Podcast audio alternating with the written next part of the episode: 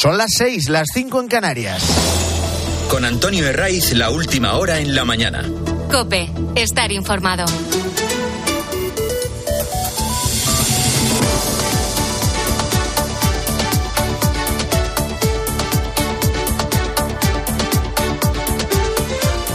Buenos días, estrenamos aquí la mañana del fin de semana de Cope. Es 25 de febrero y a que no hay nada mejor que madrugar en domingo. Hoy va a seguir nevando intensamente en los Pirineos, frente atlántico, además va a dejar lluvias fuertes en Galicia, en el noroeste de Castilla y León, en el Pirineo occidental. No se descarta algún chubasco débil en el interior.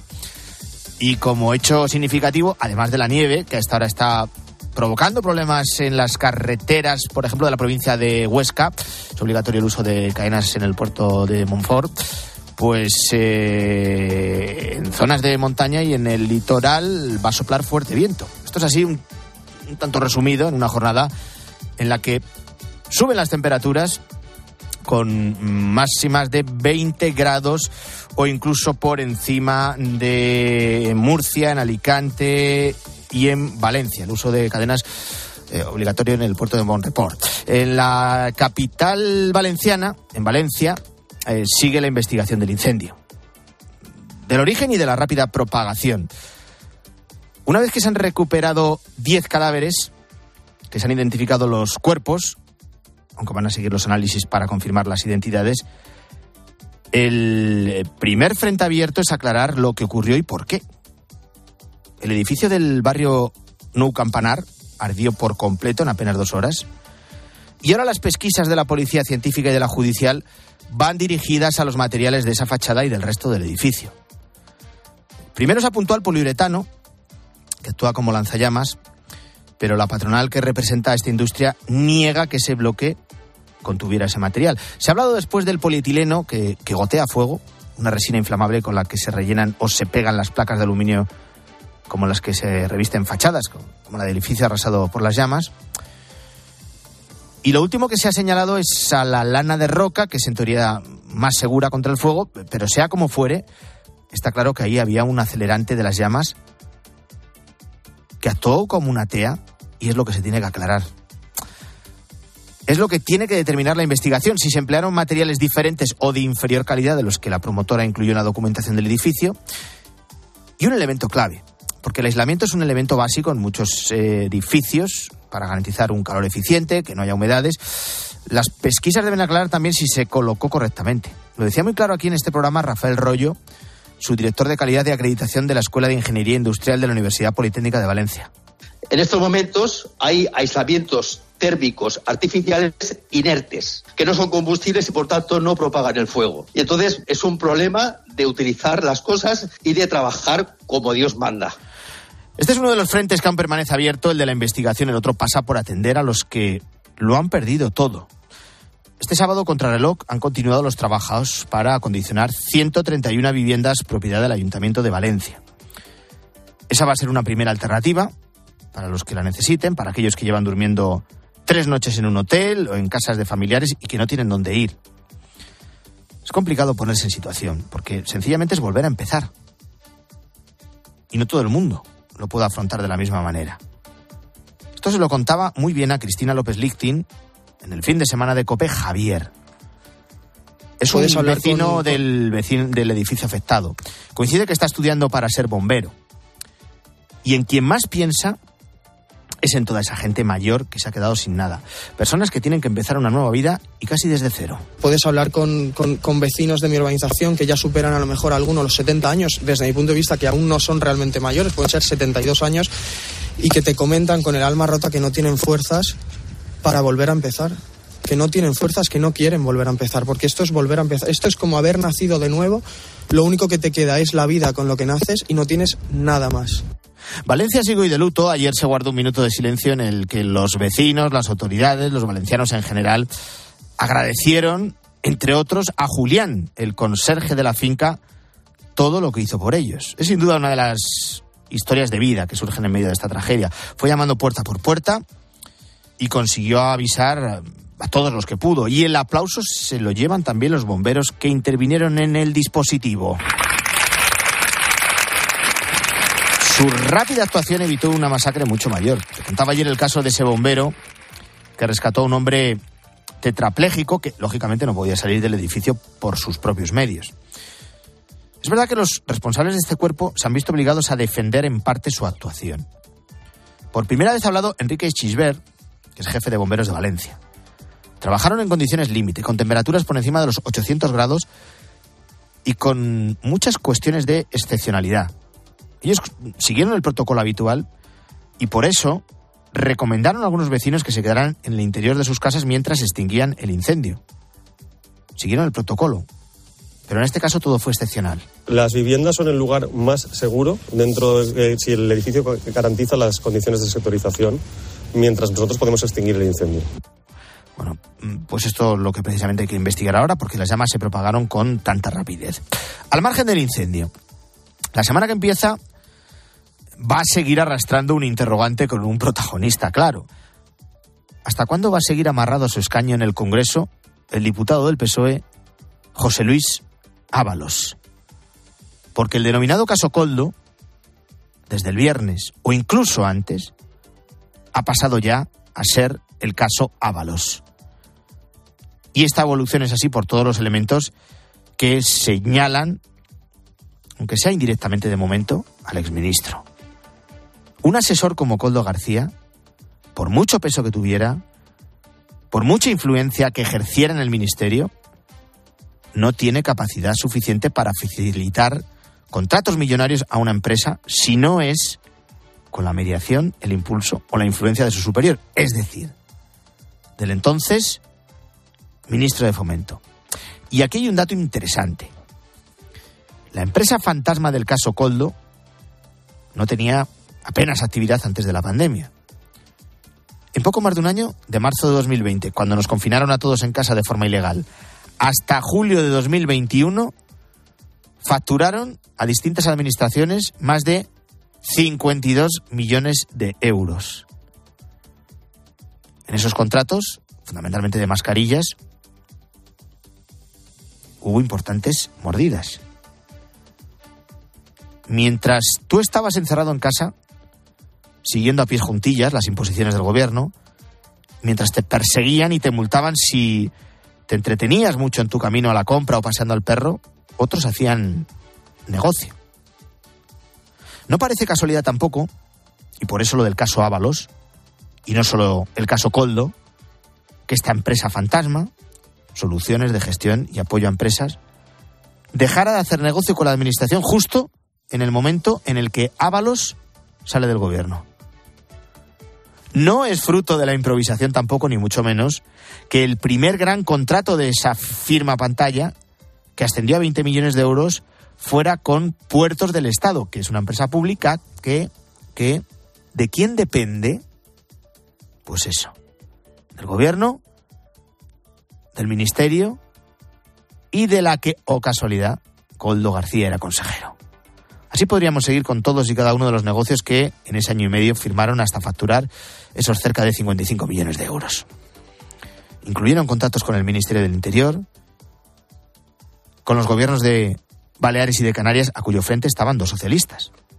Hoy, por cierto, muy bien colocados tras no retener el poder en sus comunidades. Francina Armengol, presidenta del Congreso. Ángel Víctor Torres, ministro de Política Territorial. Hasta ahora el gobierno y también en el PSOE se habían escudado en que la investigación no se desprende ninguna responsabilidad penal de Ábalos. Claro. Como que siga amarrado a su escaño para mantener el aforamiento, que es lo que más le interesa en este momento de la instrucción. Solo puede investigar el Supremo y no el juez de la Audiencia Nacional Ismael Moreno. Pero en esta trama corrupta, con mordidas millonarias que han permitido a su mano derecha acumular comisiones por valor de más de un millón y medio de euros en tiempo récord, lo que hay también es una responsabilidad política. Tanto si Ábalos conocía los negocios, de su hombre de confianza y los permitió, como si no fue vigilante y se la coló. Poco probable, conociendo la gran capacidad del exministro. Esta noche en la sexta, Ábalos ha vuelto a repetir que no dimite. Y en Moncloa y Ferraz son conscientes de la dimensión que está adquiriendo este caso de corrupción a gran escala. Ya no se trata solo del Tito Berni, esto es mucho más gordo. Por eso apuntan a la salida de Ábalos como cortafuegos. De ahí las palabras de María Jesús Montero el viernes y lo que ha dicho este sábado el propio Pedro Sánchez. Una ejemplaridad absoluta, total, que no entiende de colores. Y quiero además reafirmarme en que esa lucha contra la corrupción ha de ser implacable, venga de donde venga y caiga quien caiga. Implacable contra la corrupción, caiga quien caiga. Y lo dice el que rebajó las penas por el delito de malversación para beneficiar a los delincuentes separatistas. Y lo dice el que pretende amnistiar, cuando no indultar, a todos los que han dilapidado cientos de millones de dinero público para el delirio del procés. Y lo sostiene Sánchez después de que Coldo, el gran protagonista de esta trama corrupta, pasara de ser portero en una discoteca o en un puticlub a formar parte del club de Sánchez tras custodiar sus avales en aquellas polémicas primarias socialistas de 2017. Están pasando más noticias, te las voy a contar en titulares con Claudia Cid. Congreso Mundial de Móviles. Felipe VI presidirá hoy la cena de bienvenida del Mobile World Congress en Barcelona, donde coincidirá con el presidente del gobierno catalán, Pere Aragonés. Tiene un impacto en la ciudad superior a los 450 millones de euros y asistirán cerca de 100.000 personas. Es la mayor feria del mundo en el ámbito de las tecnologías inalámbricas. Desaparecido. Los servicios de emergencia buscan a un hombre que ha caído al mar en la playa de Rojas, en Tenerife. Iba acompañado por un menor de 12 años al que rescataron con hipotermia y heridas de carácter moderado. Ambos habían caído al mar por el fuerte oleaje. Por fin entregado. Las autoridades rusas han devuelto a la madre de Alexei Navalny el, el cuerpo del líder opositor más de una semana después de su muerte. El Kremlin le había presionado para que lo enterrase en secreto, tratando de evitar cualquier tipo de manifestación contra Putin. Si se negaba, el cadáver sería sepultado en la prisión del Ártico. Viruela del mono. Detectados en Sevilla tres casos de este virus. Todos son en el ámbito familiar y afecta de manera leve a dos adultos y un menor de seis años. La Consejería de Salud andaluza ha activado este sábado medidas de prevención en el centro educativo al que acude el menor y ha recomendado a sus compañeros de clase vacunarse. Así ha comenzado la mañana del fin de semana de COPE. Ya sabes que nos vamos hasta las ocho y media. Ahora son las seis y doce, cinco y doce en Canarias.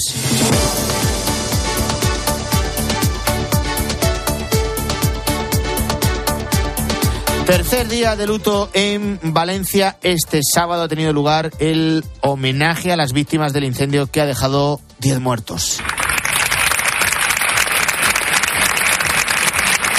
Con este interminable aplauso en la plaza del Ayuntamiento de Valencia, ante cientos de vecinos afectados, estaba Julián. Es uno de los héroes de esta tragedia, es el conserje del edificio que llamó a todas las puertas que pudo hasta que las llamas se lo impidieron. Darles a las personas a bajar hasta que pude, todo lo que pude, avisarles y que bajaran.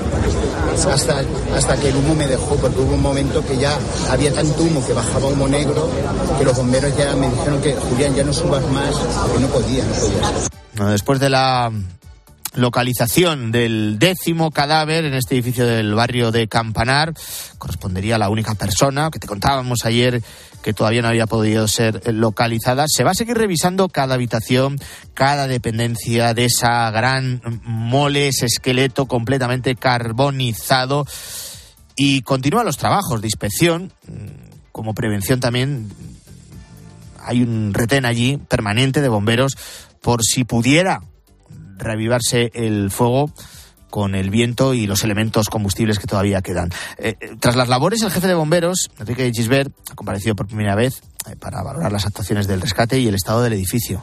A las viviendas que, tienen peligro de, si se meten en, la caja de escalera o que puedan evacuar en condiciones de con edificio con humo, lo mejor y lo que recomendamos siempre es que se queden en sus casas mientras nosotros extinguimos el incendio. Si las condiciones de sectorización funcionan, es lo mejor. Es decir, lo contrario puede ser una evacuación desordenada que puede provocar ahora y en lo sucesivo múltiples víctimas en muchos incendios. De esta forma ha querido defender su actuación. Por su parte, los forenses del Instituto de Medicina Legal han finalizado las autopsias de los cuerpos encontrados en el edificio aunque tres de ellos van a seguir analizándose por el estado en el que se encuentran. Hay que confirmar, requete confirmar y que no quede ningún tipo de duda de que los cuerpos corresponden con las identidades que se asignan.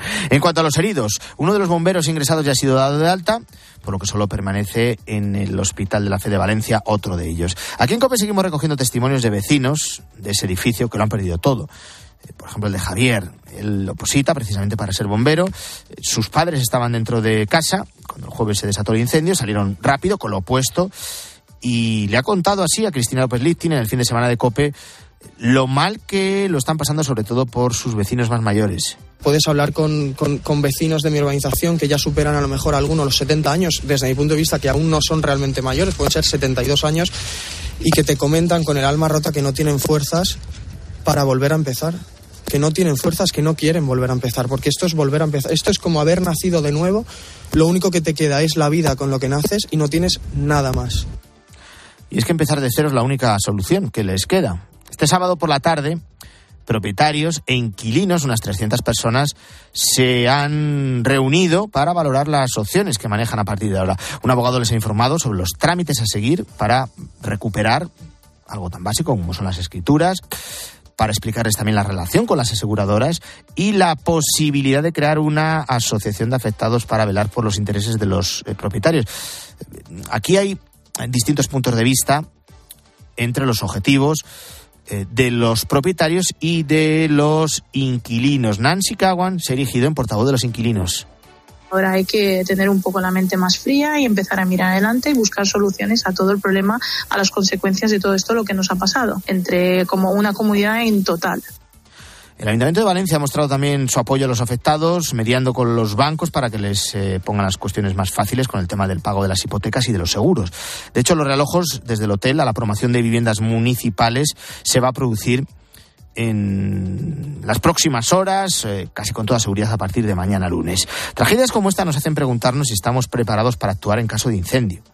Aunque el fuego siempre es impredecible, hay ciertos consejos que debemos tener en cuenta y que pueden ser determinantes para salir sanos y salvos. El Sapeñasco. Lo primero de todo es la prevención. Debemos asegurarnos de que las salidas de emergencia, por ejemplo las que dan a terrazas o azoteas, se puedan abrir siempre desde el interior sin necesidad de llevar una llave. Nos lo explica en COPE Vicente Pons, ex jefe del Cuerpo de Bomberos de Valencia. Las puertas de acceso a la terraza deben de abrirse con una barra antipánico ¿eh? o bien una llave que esté colgada. Facilitar la evacuación porque en cualquier sistema de actuación lo primero es salvar vidas. Si el fuego llega a producirse, tendremos que actuar en base a dos aspectos muy importantes. El primero es que los bomberos nos puedan localizar y lo segundo, nunca subestimar el peligro de las llamas. Lo que sí que hay que tener es generalidad y saber dos cosas. En qué punto puede ser más visible que me vean los bomberos y saber que las llamas siempre van hacia arriba. No hay que intentar salir por donde hay fuego porque nos puede parecer que la cortina tiene poco dimensión y dentro del humo nos quedamos. Por último, debemos permanecer cerca del suelo y proteger nuestras vías respiratorias con telas humedecidas para evitar intoxicarnos con el humo. Una localidad muy próxima a Valencia, en un lugar cercano al edificio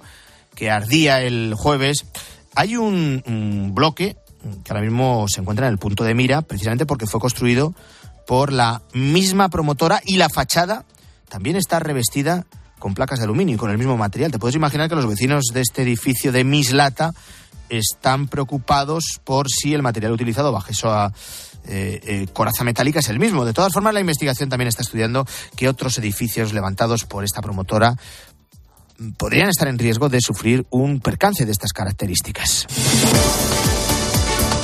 Se cumplen dos años de la invasión rusa en Ucrania, 730 días desde que Vladimir Putin ordenara bombardear el país vecino, 104 semanas de crisis, crisis y destrucción, que han dejado al menos 30.000 víctimas mortales, eh, entre muertos, heridos, 6 millones de personas refugiadas en una nación de 43 millones de habitantes. Los eh, cristianos, que son mayoría, se aferran más a Dios ante el horror de los ataques. En las zonas menos afectadas concurren masivamente a los templos. Las iglesias Alicia García son también refugio y centros de ayuda.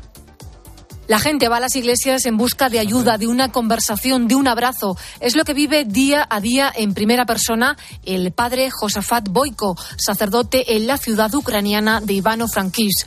Aquí en COPE nos ha contado cómo viven las familias sin saber nada de los suyos que están en el frente de guerra. Pues muchas personas que tienen, muchos familiares tienen alguna persona que está en la guerra. Hay días que no hay ninguna conexión con ellos, hay eh, personas desaparecidas, hay eh, personas que están eh, encarcelados en Rusia. Así que cada familia vive esa tristeza, esa falta de los familiares, de papá, de hijos. Además, el padre Boico ha agradecido también aquí en COPE la ayuda que España ha proporcionado al pueblo ucraniano durante estos dos años. Cada guerra, ha subrayado, es una locura, pero esta, en Europa, en pleno siglo XXI, en un mundo desarrollado, ha dicho, es inaceptable.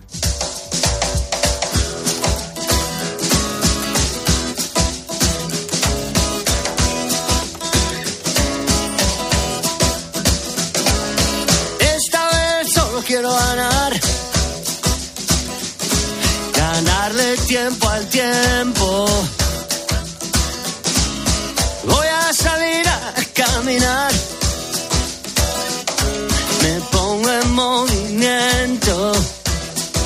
Está claro que la intensa actualidad de las últimas horas nos tiene atrapados, el incendio de Valencia y sus terribles consecuencias, la presunta corrupción del ex asesor de José Luis Ábalos, que mira también a Moncloa y a otras administraciones que han estado gobernadas por el PSOE.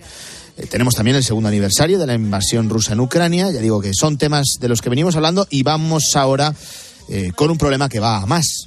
Cada vez nacen menos bebés en España. Esto no es algo nuevo, pero año a año la crisis de la natalidad se acentúa. Y así lo demuestran los datos que ha publicado esta semana el Instituto Nacional de Estadística. En 2023 nacieron poco más de 322.000 niños, la cifra más baja desde 1941, es decir, desde que hay registros oficiales. Pero para encontrar niveles tan bajos de nacimientos en España, incluso tendríamos que remontarnos más atrás en el tiempo, como apunta el coordinador del Observatorio Demográfico de la Universidad CEU San Pablo, Alejandro Macarrón. La referencia que se da siempre es que es el, número más bajo desde la posguerra, pero la, realidad es que en ese momento es cuando empezaron las series modernas de nacimientos, ¿no? De, las últimas del INE, porque antes había también estimaciones previas bastante buenas desde mitades del siglo XIX y entonces nacían casi el doble de niños que ahora, el siglo XIX, con la tercera parte de población en España. O sea que el, el dato es realmente catastrófico. Yo creo que no han nacido tan pocos niños en España, tal vez desde principios del siglo XVIII o siglo XVII. Nos tendríamos que remontar, por lo tanto, hasta el siglo XVII para encontrar un escenario similar. Sandra Senjo, ¿cómo estás? Buenos días. Buenos días, Antonio. Bueno, la baja natalidad que nos lleva hacia una población cada vez más envejecida con el impacto económico que conlleva, pero no deja de ser también un problema social. Sí, la cifra de nacimientos del año pasado es un 2% más baja que la del anterior, que la de 2022. Un descenso que en la última década ha sido abrumador, del 24%. La sociedad cada vez quiere tener menos hijos y esto se debe en parte a un cambio de mentalidad y de valores, pero también a la falta de políticas, de ayudas que permitan la conciliación. Hace falta que cambien mentalidades, pero seguramente hay gente a la que con un pequeño impulso eh, se le podría ayudar, ¿no? Algo, algo se podría conseguir seguro rápidamente. Lo suficiente, eso no está tan claro, pero es que hasta ahora no se ha hecho nada. Prácticamente no se ha hecho nada de nada en España. Tan solo en la Comunidad de Madrid y Extremadura llegaron más bebés al mundo el año pasado que en 2022, mientras que en el resto de España las cifras siguen bajando. Y otro dato llamativo, Antonio, es que ya se producen más nacimientos de madres de más de 40 años que de mujeres menores de 25, el 10,7% frente al 9,4%. Bueno, la llegada de extranjeros especialmente en edad de trabajar, amortigua, eso sí, la gran crisis demográfica en la que nos encontramos, porque cada vez nacen menos niños, pero también vivimos más. Ahora mismo el 20% de los españoles tiene más de 65 años y la proyección es que en el año 2050 uno de cada tres ciudadanos vaya a superar esa edad. De hecho, los españoles somos una de las nacionalidades más longevas de todo el mundo, sobre todo las mujeres, como explica el vicepresidente de la Sociedad Española de Medicina, Antienvejecimiento y Longevidad, Antonio Ayala. Fundamentalmente, ellas llegan a tener una vida media que es la más larga de Europa y la segunda en el mundo. Los hombres, en cambio, no llegamos a medalla, ¿eh? llegamos, nos quedamos en diploma olímpico. Tenemos cuarta, quinta posición, cuarta en Europa, séptima en el mundo. Cada vez vivimos más y, de hecho, cada día la esperanza de vida en España aumenta. Lenta y progresivamente cada día, aproximadamente la vida media en España aumenta 10 horas. Es decir, los niños que nazcan mañana de media van a vivir 10 horas más que los que han nacido hoy y así sucesivamente. Pero ese número de niños que nacerán mañana y que, como dice el doctor, vivirán más, cada vez es menor.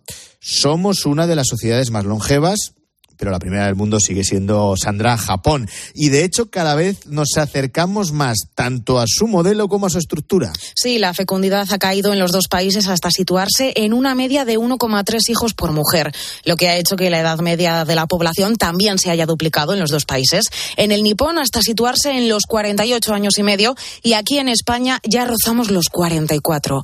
Un envejecimiento que también dispara la tasa de dependencia. Antonio, en Japón ya supera el 70%, mientras en España también en aumento ya está en el 51,1%, porque aquí solo la mitad de la población trabaja. Esto ha obligado a Japón a aumentar el número de personas que trabajan en edades avanzadas, a cambiar sus estructuras económicas, pero también las sociales y de convivencia, lo mismo que han hecho otros países de nuestro entorno. Mientras aquí, el problema de una sociedad envejecida, con núcleos cada vez más pequeños y aislados, sigue lejos de otros modelos de los que, según la presidenta del Observatorio de la Soledad No Deseada, Matilde Fernández, Deberíamos tomar nota. Francia hace mucho el desarrollo del voluntariado. Japón, los pueblos se conviertan en una familia. Pero yo me fijo el Reino Unido. Tiene primero en la administración un observatorio para conocer. Empezó con una gran campaña de sensibilización. Por lo menos dos o tres años iban por todos los barrios y los pueblos a decir hablemos de la soledad, que fue acompañado de diseñar un plan estratégico donde se ponían deberes todas las áreas administrativas. Ahora mismo en España hay más de dos millones de personas mayores de 65 años que viven solas, según datos del Instituto Nacional de Estadística. Esta realidad, con el problema añadido de la soledad no deseada, supone un gasto en esta crisis demográfica de 14.000 millones de euros al año, principalmente, te lo puedes imaginar, en sanidad. Y ante la falta de acción de políticas en este contexto, cada vez surgen más redes de apoyo vecinal. Sí, como la de la Fundación Grandes Amigos, que lucha desde hace 20 años contra este sentimiento de soledad no deseada, que ya afecta a 6 de cada 10 mayores y que también deja importantes efectos en su salud. José Ángel Palacios es su portavoz. En este contexto de cada vez un mundo más envejecido, más solitario, donde mis seres queridos si los tengo, van a estar cada vez más lejos, entendemos que lo más sensato y razonable justamente sería mirar a lo cercano, a ese modelo de, relaciones vecinales de toda la vida, donde tú puedas generar relaciones sociales de cercanía, de redes de apoyo vecinal con la gente que tienes cerca, aunque no sean de la misma sangre. Bueno, son algunas de las consecuencias de esta crisis demográfica. Por un lado, cada vez hay menos nacimientos en España, te lo hemos contado, en concreto, cerca de un cuarto menos que hace 10 años. Por otro lado, nuestros mayores cada vez viven más, pero lo hacen también más aislados, no solo de sus seres queridos, sino en muchas ocasiones también de los servicios básicos. Y por supuesto también está la parte económica, con una población envejecida que elevará la tasa de dependencia al 54% en 2050, que no está tan lejos, lo que se traduce en que harán falta más de 6 millones de trabajadores adicionales para paliar el déficit de un sistema de pensiones que va a ser muy difícil de sostener.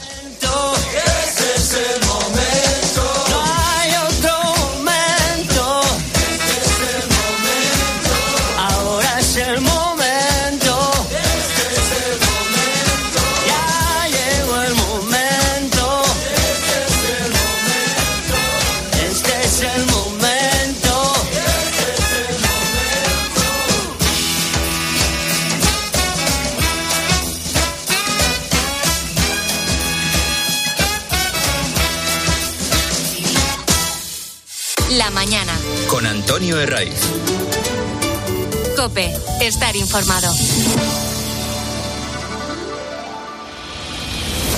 Hay una última hora, está ardiendo un edificio de 14 plantas en Valencia. En la radio, en la radio, todo pasa en Cope. Personas fallecidas, algunas desaparecidas. ¿Y cómo ha sido ese momento del rescate de esas dos personas? Y ellos estarían congelados. Todavía están los bomberos echando agua. Estoy a 100 metros de los dos edificios, 50, 60 personas recogiendo la ropa que traen. Julián es el conserje de la finca que se ha arrasado por el fuego aquí en Valencia. O sea, tuviste que ir puerta a puerta, la gente no se había enterado de nada. No, fue, fue bajando, pero llegó un momento que había tanto humo, Han tanto humo. perdido su casa, sus recuerdos, sus pertenencias. ¿Qué se siente cuando se pierde todo? ¿Qué coge uno en ese instante de absoluta desesperación? Nada, nada. En la radio, todo pasa en Cope.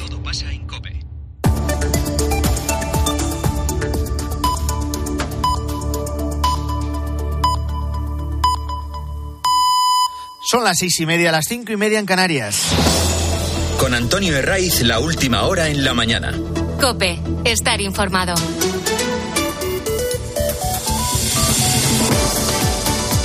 Muy buenos días, bienvenidos si te incorporas a esta hora, la mañana del fin de semana de COPE, que sigue mirando a Valencia, tercer día de luto. Continúan las investigaciones para aclarar dos aspectos fundamentales. El primero, el origen del fuego que arrasó por completo ese edificio en el barrio de Nou Campanar y también para determinar los materiales de la fachada que actuaron propagando con una rapidez extrema las llamas, eh, calcinando, carbonizando por completo el edificio en poco más de dos horas. También miramos a la semana que viene, como no, a esas protestas de los agricultores que este lunes se van a centrar en Madrid y esta vez sí bajo el paraguas de las principales organizaciones agrarias.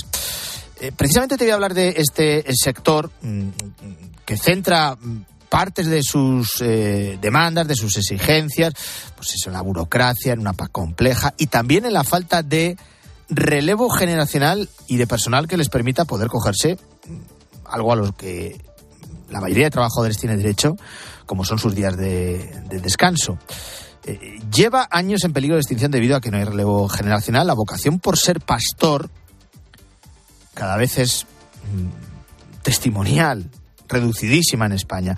Se trata de un oficio duro, donde apenas se puede descansar, donde se tiene que combatir el frío, la lluvia y donde además los sueldos, salvo excepciones, son justitos. Además, estar al cargo de animales obliga precisamente a no bajar la guardia en ningún momento. Entre otras cuestiones porque los animales tienen que comer y beber todos los días. Esto es una perogrullada. Eh, claro, ¿qué sucede cuando un pastor necesita descansar, cogerse unas vacaciones o directamente se pone enfermo? ¿Quién lo puede sustituir? Bueno, gracias a cuatro jóvenes pastores, esto está más cerca de solucionarse. Es un modelo que funciona eh, mucho y muy bien hace muchos años en Francia, eh, aproximadamente pues unos 30, 40 años, y queríamos pues eso, eh, un poco traer ese apoyo de este tipo de proyectos pues a, a España. Se llama Zacarías Fievet y es uno de esos cuatro jóvenes pastores que han creado Pastores de Emergencia. De momento se trata de una web con un formulario sencillo a través de la que cualquier pastor pueda pedir ayuda. Una idea que surgió hace ya años en Francia y que ahora se estrena en España. Zona pirenaica, zona norte de España. Pero sí que es cierto que nos han llamado, pues, eh, por ejemplo, de Castellón, un, un ganadero que tenía que operar de un tobillo, pues bajamos igual. Quiere decir, eh, intentamos llegar a, a, a, todo. Aunque, aunque estemos los profesionales por la zona norte, si tenemos que desplazarnos hacia el sur, pues nos desplazamos igual. Zacarías cuenta a COPE que a pesar de que los servicios los ofrecen sobre todo en la zona cercana a los Pirineos, si cae en un momento donde puedan atenderlo, pues les da igual. Escuchabas dónde desplazarse. Estos cuatro pastores son capaces de casi todo. Llevan muchos años cuidando de sus propias reses y los perros que les acompañan también tienen mucha experiencia. Aunque Zacarías se entiende, como reconoce a COPE, que haya pastores que no se fíen de primeras las ovejas no te conocen, nosotros vamos con nuestros perros que saben trabajar, somos profesionales con más de 15 años de experiencia, pero bueno, siempre te tienes los primeros días una adaptación y entonces pues eso, eh, tienes que, que, ir cogiendo, que ir cogiendo la marcha. Medidas novedosas que llegan también al ámbito de la ganadería y en este caso a la profesión de pastor. Están pasando más noticias, te las cuento con Claudia Cid. El exministro de Fomento José Luis Ábalos descarta dimitir y se aferra al escaño en el Congreso que le mantiene su condición de aforado. El presidente Pedro Sánchez le ha señalado este sábado y ha dicho que van a ser implacables contra la corrupción, caiga quien caiga. Se investiga una trama de corrupción que facturó en lo peor de la pandemia casi 55 millones de euros. En el epicentro de la red está Coldo García, asesor y hombre para todo del exministro, que pudo obtener en mordidas ilegales un millón y medio de euros. José Luis Ábalos preside en el Congreso la Comisión de Interior que el miércoles se reúne para abordar cuestiones relacionadas con la corrupción. Donald Trump gana las primarias republicanas en Carolina del Sur. Lo ha hecho por un amplio margen sobre su rival Nikki Haley, quien pierde en su estado natal, donde fue gobernadora entre 2011 y 2017. Este triunfo acerca cada vez más al expresidente de los Estados Unidos a ser el candidato de su partido en las elecciones presidenciales de noviembre.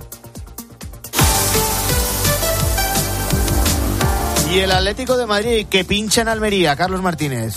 El equipo rojiblanco empató a dos contra la Almería con el doblete del argentino Lucas Romero en su tercer partido en la Liga Española. Esto decía el centrocampista del Atlético de Madrid, Rodrigo de Paul. Eh, no, bueno, el equipo yo creo que se levantó un montón de situaciones y, y de un montón de cosas. Eh, ahora hay que saber gestionar eh, nada, ese enojo que, que, seguramente tiene el equipo ahora porque nosotros queríamos ganar. Eh, y bueno, eh, ese enojo hay que utilizarlo para, para prepararse física y mentalmente muy bien porque el jueves para nosotros es una final. El Barcelona goleó 4-0 al Getafe, el Mallorca empató a 1 contra el Alavés y falta por disputar el partido aplazado, Granada-Valencia. Mañana tiempo de juego comienza a las 12 de la mañana con cuatro partidos. Cádiz-Celta de Vigo a las 12 de la tarde, Real Betis-Atleti a las 4 y cuarto, Las Palmas-Osasuna a las 6 y media y Real Madrid-Sevilla a las 9 de la noche, marcado por el regreso de Sergio Ramos. Y en baloncesto, España se enfrenta ante Bélgica, segundo partido de clasificación para el Eurobásquet a las 5 y media de la tarde. A las 6 y 36 saludo ya a Ana Huertas. Ana, buenos días. Hola Antonio, buenos días. Aunque los diarios continúan hablando de la última hora del incendio de Valencia, por supuesto encaramos una semana en la que la situación del exministro de Fomento, José Luis Ábalos, se coloca como cada vez más insostenible. Sí, eh, señalan a Ábalos, el PSOE directamente señala a Ábalos, dice no puede arrastrarnos en su caída, titula precisamente El Mundo, que destaca en su portada la posición que ha tomado el Partido Socialista y Pedro Sánchez, que fue rotundo este sábado con ese el que la hace la paga, dejando claro que desde el partido estarían indignados con la situación en la que se encuentra el exministro. Y en el diario ABC, además, por cierto, Antonio, de llevar un reportaje propio sobre un tema tan importante del que llevamos hablando pues casi toda la semana, ¿no? sobre el ELA y la falta de una ley, también destacan ese caso Coldo y esa expresión del presidente, el que la hace la paga, hablando de que la presión del PSOE sobre Ábalos para que abandone su escaño cada vez es más evidente. Bueno, la razón contraponen argumentos. Dicen que el PP insiste en que Sánchez es el líder máximo de la trama, mientras que el líder del PSOE Sánchez presume de ejemplaridad y avisa, lo hemos escuchado, que caiga quien caiga. También en las portadas, como no podía ser de otra manera, Ana, hay espacio para las novedades del incendio de Valencia. El mundo también presenta en su portada una foto de Julián, el que para muchos ya se ha convertido en el héroe de esta tragedia en Valencia, ese portero que fue avisando puerta por puerta a los vecinos. En esta imagen vemos al conserje rodeando rodeado por el líder del PP, Feijó, el presidente de la comunidad, Carlos Mazón, y la alcaldesa de Valencia, María José Catalá, mientras le aplauden en señal de respeto. Y en la portada del país dejan también hueco para este tema con un dato muy revelador, y es que los 10 fallecidos se encontraban precisamente en el octavo piso en el que se originó el fuego y en el noveno. En el periódico El País en su portada destacan el comienzo del año 3 en la guerra de Ucrania y hacen un análisis con los datos clave de la situación que hay ahora mismo, sobre todo en cuanto a los apoyos internacionales. Hablan sobre que el apoyo de Estados Unidos se tambalea ¿no? por las divisiones internas que hay, mientras que los líderes europeos respaldan a Zelensky en Kiev. Acompañan los datos, de hecho, con la imagen en la que ayer pudimos ver al presidente ucraniano junto a la presidenta de la Comisión Europea, von der Leyen, y a los primeros ministros de Canadá, Italia y Bélgica.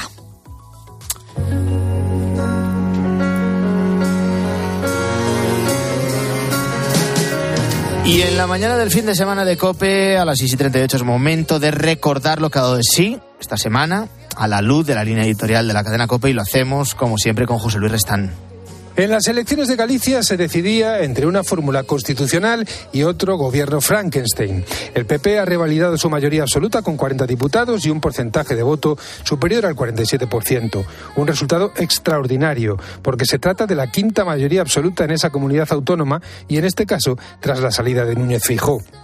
Los dos partidos de la coalición de gobierno en España han sido duramente castigados y se ha producido una transferencia de voto de una formación de tradición constitucionalista, como es el PSOE, al BNG, una formación independentista que colabora habitualmente con Bildu. Lo que sucede es que el PSOE está normalizando a las fuerzas anticonstitucionales a costa de desfondarse en muchos territorios. Lo llamativo es la falta de reacción en el partido a esta estrategia suicida. Esta semana hemos mostrado nuestra gratitud al gran sacrificio que ha hecho el disidente ruso Alexei Navalny por la causa de la libertad, una causa que nos concierne a todos. Navalny había regresado a su patria tras haber sido objeto de un intento de envenenamiento, sabiendo perfectamente que su destino era la cárcel, pero convencido de que tenía que dar un ejemplo de valor civil que pudiera sacudir a una opinión pública demasiado complaciente con el poder.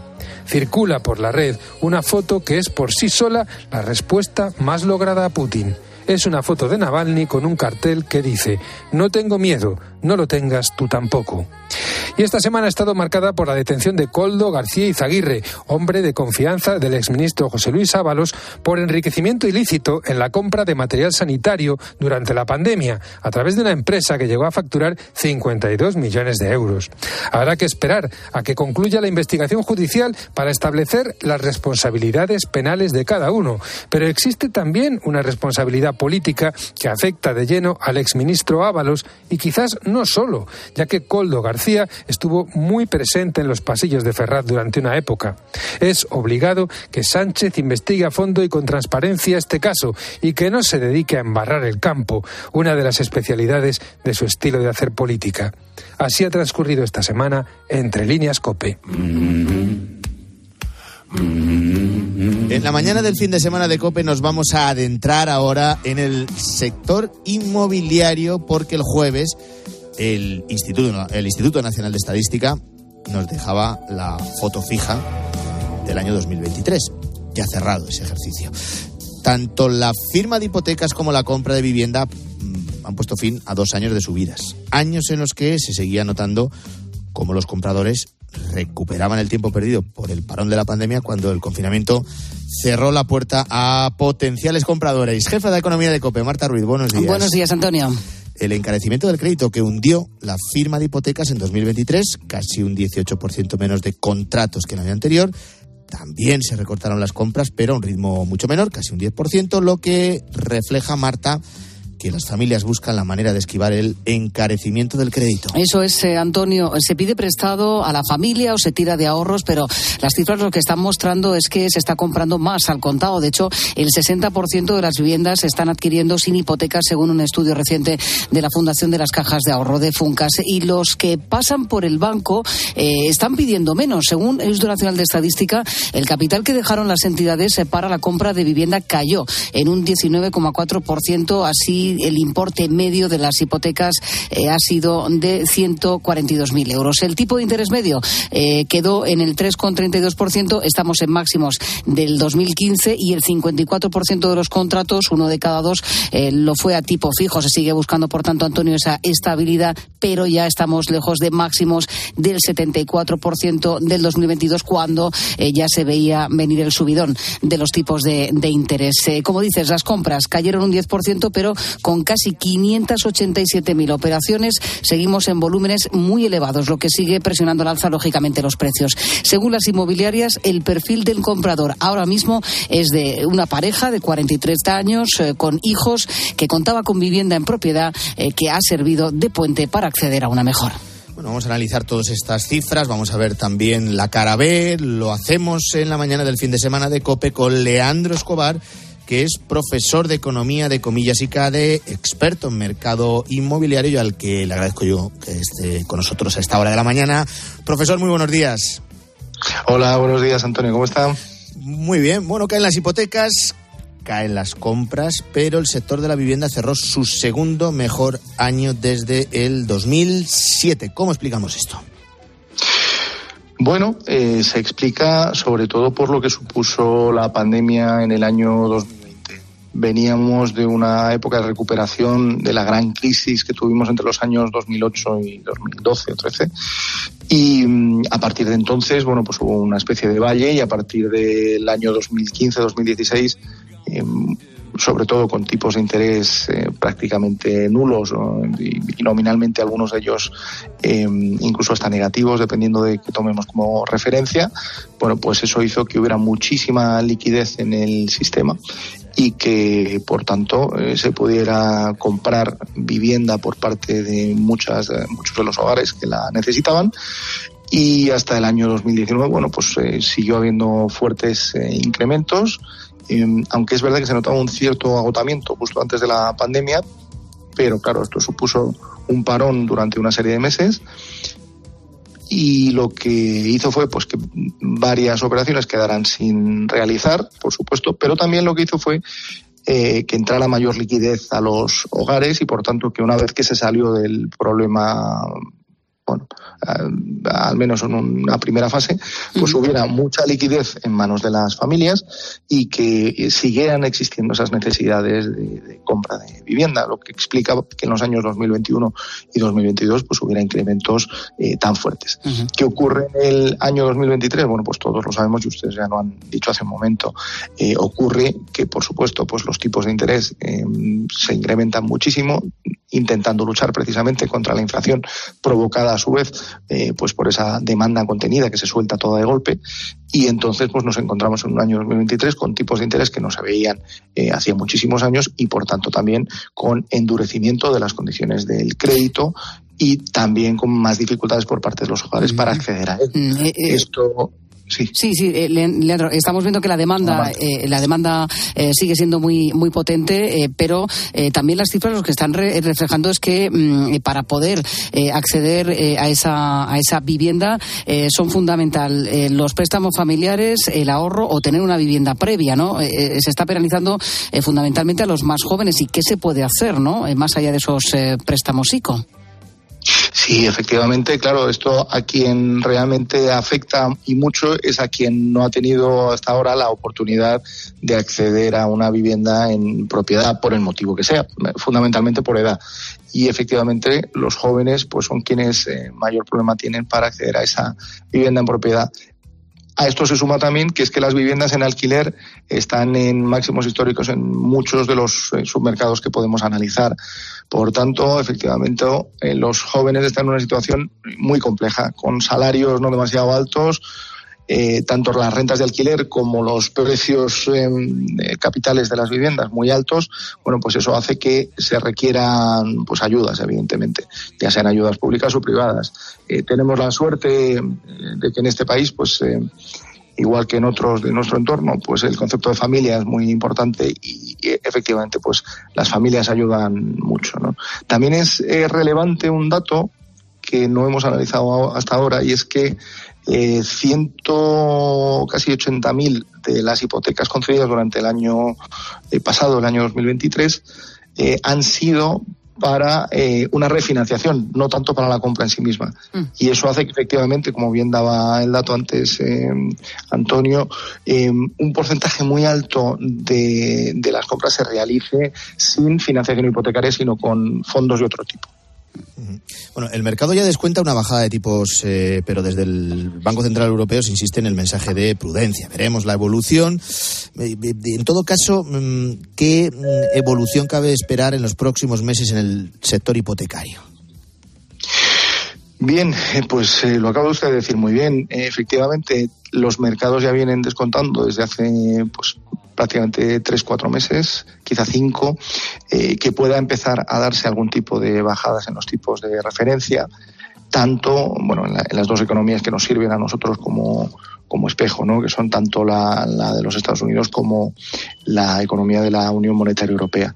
Em, y sin embargo, pues parece que están esperando tanto la Reserva Federal como el Banco Central Europeo a ver qué hace el otro para llevar a cabo las primeras bajadas. ¿no? También ocurre lo mismo con el Banco Central de, Inglaterra. ¿no? Em, y es que em, ninguno de estos bancos centrales se quiere eh, adelantar a los acontecimientos. Entonces, es verdad que las tasas de inflación están siendo suficientemente bajas, especialmente si se comparan con cómo eran hace justo un año, un año y medio, eh, como para eh, poder prever esas bajadas de tipos de interés, pero pues de momento, aunque se esperaba quizá para la primavera ya alguna bajada, eh, estamos recibiendo mensajes de prudencia por parte del supervisor. Sí. Pues hay que dar ese dato, a prudencia, sobre todo esa evolución que eh, están pendientes todos aquellos que quieren eh, comprar vivienda o están planteándose comprar una vivienda. Sin duda alguna es un sector que afecta a mucha gente, de la que está pendiente muchos, muchos, muchos oyentes y que hemos analizado con Leandro Escobar, profesor de Economía de Comillas y CADE. Gracias por estar en la mañana del fin de semana de COPE. Un abrazo, profesor. Muchísimas gracias, un abrazo. Bueno, son los datos, es la explicación y es también el análisis, eh, Marta, que no deja de ser una foto cambiante y que habrá que ver esa evolución sin duda alguna, fundamentalmente de los tipos también desde el Banco Central Europeo. Pero hay un elemento que nunca se mueve de esa foto, Antonio, y es la falta de oferta eh, que tenemos eh, en el caso de la vivienda en España tanto falta de oferta para comprar como para alquilar. Buen fin de semana, Marta. Gracias. Antonio de Ray. La mañana. Cope, estar informado.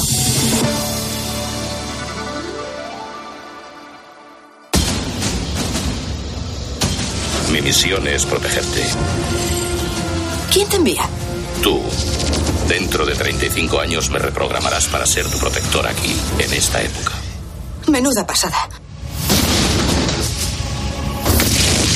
Terminator 2, el juicio final. Sayonara, baby. El domingo a las 12 menos cuarto de la noche, en 13.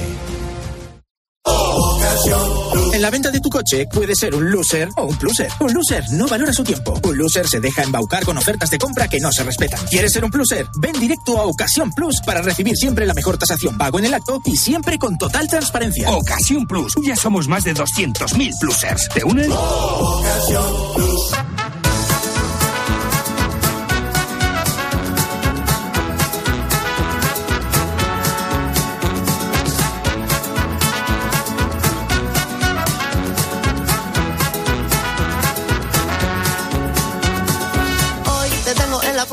Antes de que nos den las 7, como cada domingo en la mañana del fin de semana de Cope, vamos con esas noticias que no son portada, que no abren los informativos y que para que no pasen inadvertidas las ha recopilado Claudia Cid. ¿Qué tal de nuevo? Buenos días. Buenos días, Antonio. Vamos a irnos hasta Almería. En concreto a las instalaciones del parque temático o así que mini Hollywood de Tabernas. En Almería, sí. Y allí han sido testigos de un robo. Nada más y nada menos que un robo de un huevo de avestruz de cuello rojo. Es una especie en extinción de la que solo quedan unas 40 parejas en el mundo. Una de ellas estaba en esas instalaciones como parte de un programa europeo de cría en cautividad para la conservación de especies, eh, Claudia, que están precisamente amenazadas. Sí, y en el zoológico tardaron cuatro años en conseguir pues que la pareja se reprodujera. Y cuando por fin lo lograron, todos los esfuerzos y sus esperanzas se esfumaron de un plumazo. Ese día, mil personas habían visitado las amplias instalaciones del parque y aunque había cámaras, los sistemas no enfocaban directamente al recinto donde estaban las avestruces. Aún así, las pistas de las pisadas apuntan a que el autor de- del robo del huevo había abandonado el recinto saltando una valla. Lo llamativo es que se haya podido hacer, bueno, con un huevo que pesa eh, más de un kilo. ¿eh?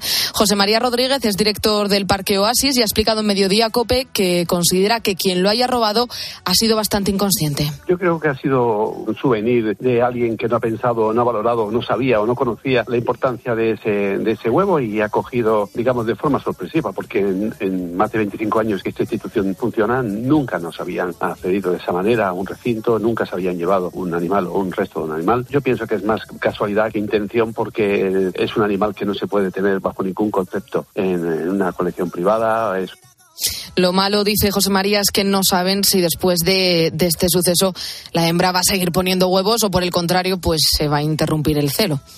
Bueno, sin duda es una mala noticia, porque como hemos comentado, antes eh, es una especie en extinción y este huevo era para los criadores la esperanza de que el número de ejemplares creciera. Bueno, atentos a esta otra historia. Hay quien considera que entre los idiomas que uno puede plantearse aprender, sin tener, lógicamente, en cuenta el suyo, el nativo, está el español, porque eh, se podría decir que su complejidad es intermedia o baja. Sin embargo, aunque nosotros no nos demos cuenta porque lo tenemos muy interiorizado, tiene ciertas peculiaridades que muchos extranjeros las consideran como trampas. Sí, es el caso de, del verbo quedar. ¿Cuántos significados crees que tiene, Antonio? No lo sé, me tendría que ir al diccionario de la RAE, ¿no? ¿Qué es lo que dice? Sí, pues mira, la RAE, si tú entras en ella eh, y pones el verbo quedar, eh, te encuentras con que tiene 16 significados. Nada, más, nada, menos, exacto. a nosotros no nos parece raro porque, bueno, como dices, es algo que tenemos interiorizado, pero, por ejemplo, a los estadounidenses, como es el caso de Maddie, les llama la atención. Así lo, explicaba esta joven a sus seguidores en redes sociales. quedar Hoy me voy a quedar en casa. Hoy esa chaqueta te queda súper bien. ¿Te quedamos a las 6 o qué? Me quedan como cinco días aquí. Esa estación queda como dos minutos de mi casa. Tía, me quedé sin trabajo. The word quedar en Spanish is probably one of the most versatile that there are. La palabra quedar en español es probablemente una de las más versátiles que hay, eh, termina diciendo, y la verdad que, que, tiene toda la razón y lo ha explicado perfectamente porque lo usamos para casi todo, para estar voluntariamente en un lugar, para acabar, concertar una cita, incluso en algunos juegos infantiles pues se usa para referirnos a aquel que se encarga de atrapar a los demás, como puede ser, por ejemplo, en el escondite. Bueno, efectivamente, el mítico te la quedas, ¿no? El sinónimo de, de te la ligas.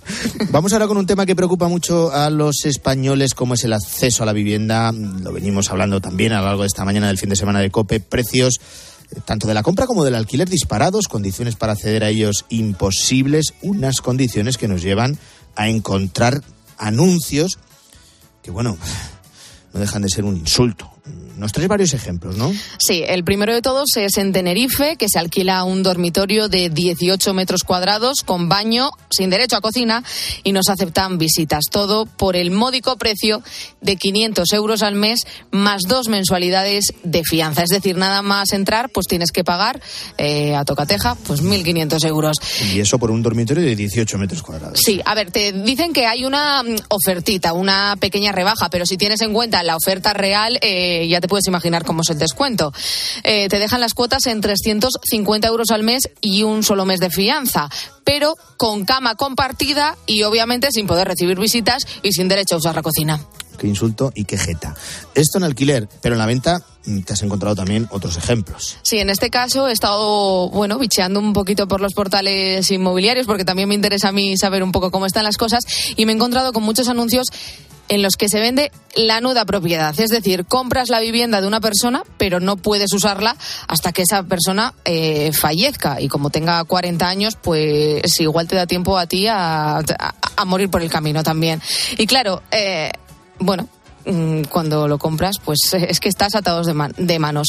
Pero lo que más me llamó la atención fue un anuncio de un chalet en Alpedrete, que está al norte de Madrid, que pone se vende por 270.000 euros.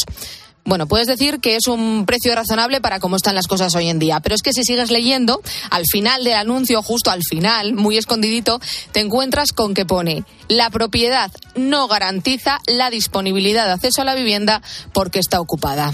Estos anuncios son cada vez más habituales, ¿eh? Viviendas eh, en venta, pero que están ocupadas o cuyo inquilino no paga el, alquiler. Bueno, imagínate que te despiertas una mañana, te asomas a la ventana y te encuentras paseando por tu urbanización a un canguro. Pues eso es lo que ha ocurrido en una localidad de Florida, en Estados Unidos. Fue una vecina quien vio desde su ventana al canguro. Bravo 26, I actually see a kangaroo. It's kind of a large kangaroo. We got it close into the pool gated area. Es la llamada que hace esa vecina a los servicios de emergencia. En ella dice pues que es un canguro grande, que lo han encerrado en la piscina, pero que claro, que alguien tiene que ir a sacarlo de ahí. Pues eh, después de la llamada, varios agentes, al menos cinco, se desplegaron por la zona, incluso sobrevoló un helicóptero que grabó las imágenes del canguro, donde se podía ver cómo estaba dando saltos y moviéndose entre las tumbonas, acercándose a la piscina para beber agua. Bueno, tardaron mm, una hora más o menos en, en hacerse con él. Y después de pensar que se podía haber escapado de un zoológico, de que zoológico había, se había ido, pues descubrieron que no se había fugado, sino que era la mascota de un vecino. Bueno, hay vecinos para todo, que tienen incluso como mascota un canguro. Y nos vamos a detener en Perú. allí la policía ha detenido a dos mujeres, madre e hija, que eran narcotraficantes. Aquí es eh, lo curioso, eh, lo llamativo es cómo se ha practicado esa detención, con un agente disfrazado de oso de peluche. Sí, coincidió con San Valentín. Vamos a escuchar al momento de la detención. A ver, que sale alguien, comenzamos a caminar.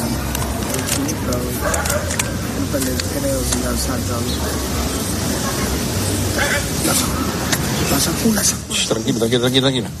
En el vídeo se ve a un oso de peluche a las puertas de la casa, bueno, arrodillado con un cartel que pone Eres mi razón para sonreír. Bueno, pues una de las sospechosas pensó que se trataba de una sorpresa romántica de su pareja y bajó por la escalera exterior del edificio pues para recibir el regalo. Sin embargo, una vez se encontró frente al oso, el agente la inmovilizó y la detuvo. Después, pues el resto de policías que estaban escondidos, como se puede oír en el vídeo, que había varios agentes que estaban escondidos esperando a que salieran, entraron en la casa para detener a la otra mujer y encontraron pequeños paquetes de droga.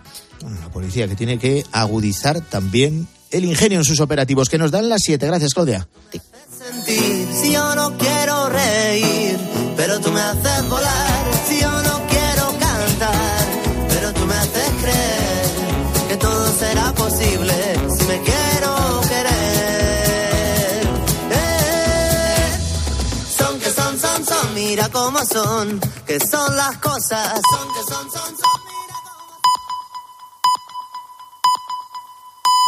son, las 7, las 6 en Canarias.